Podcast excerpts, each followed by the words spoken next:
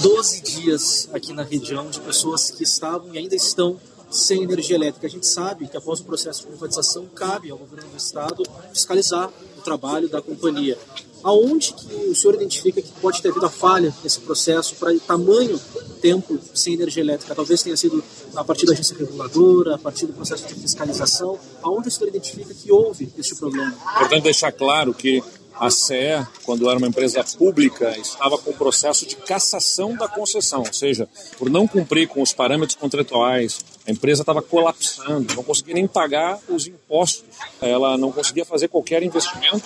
A Agência Nacional de Energia Elétrica já tinha aberto o um processo de cassação da concessão da CE, ou seja, independentemente de ter privatização ou não, a perspectiva da CE pública continuar prestando serviço era mínima, para não dizer praticamente inexistente. Ou seja, estaríamos, de qualquer maneira, diante de uma empresa privada, porque a ANEL abriria um novo processo de concessão da distribuição da energia elétrica e outra empresa prestaria o serviço que a CE não estava conseguindo atender os parâmetros contratuais. Bom, nós fizemos o processo de privatização e o papel do poder público é fazer a regulação e a fiscalização.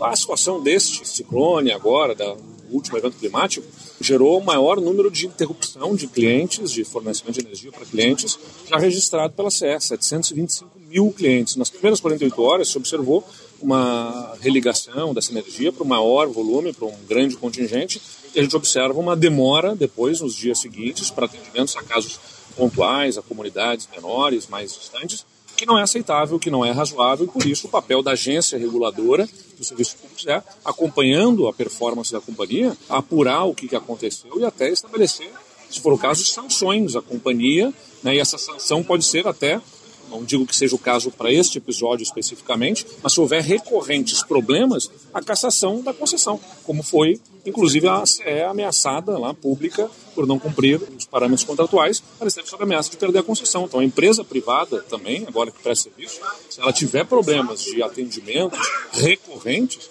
ela pode ser sancionada em multas e outros tipos de sanções que podem chegar até a cassação da concessão do serviço. Não é isso que a gente deseja. O que a gente deseja é a prestação do serviço. Por isso é importante a gente vir aqui, chamar a empresa, ouvir os prefeitos, para que a gente possa demandar e exigir que haja melhoria da qualidade de serviço para a população.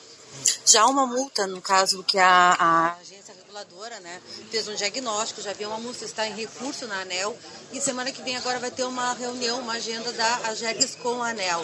O governo vai pedir então para a agência uh, pressionar para que possa então fazer mais esse diagnóstico para uh, que a gente tenha assim, um novo ciclone, um novo uh, fenômenos naturais.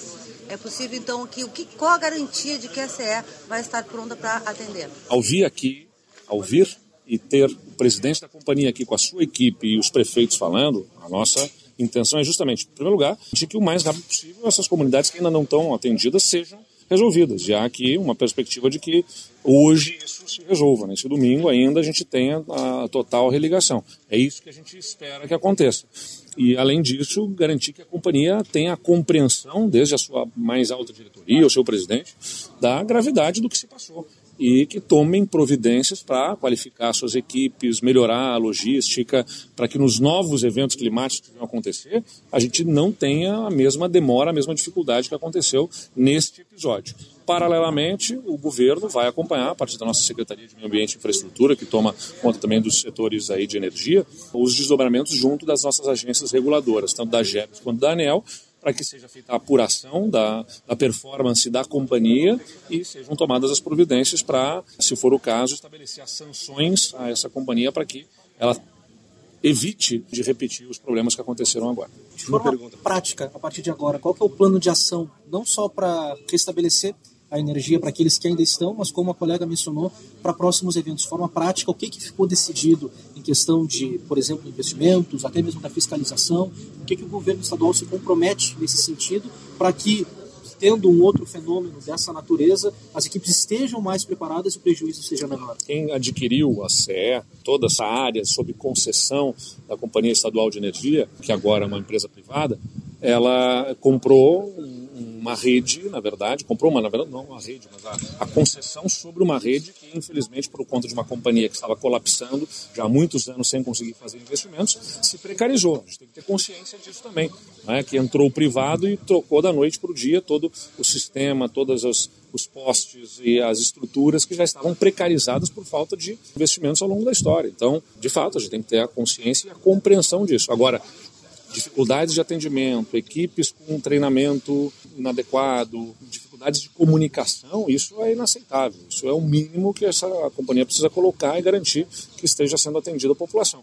Então, acho que as falas, as manifestações que foram feitas aqui geram para a companhia insumos que nós vamos fazer cobrar e acompanhar delas para que nos próximos episódios que nós tenhamos tenham as equipes bem treinadas, uma estratégia de comunicação mais eficiente de relacionamento com os municípios, que é fundamental também, porque as equipes das prefeituras, com as suas máquinas, com seus equipamentos, com as suas equipes profissionais, pode dar uma ajuda se for feita a sincronia melhor entre os municípios e a companhia, e a, e a companhia tem que estar aberta a isso, para poder mais rapidamente fazer a religação de energia elétrica. É isso que a gente tem a confiança de que venha a acontecer, a gente vai estar acompanhando os desdobramentos.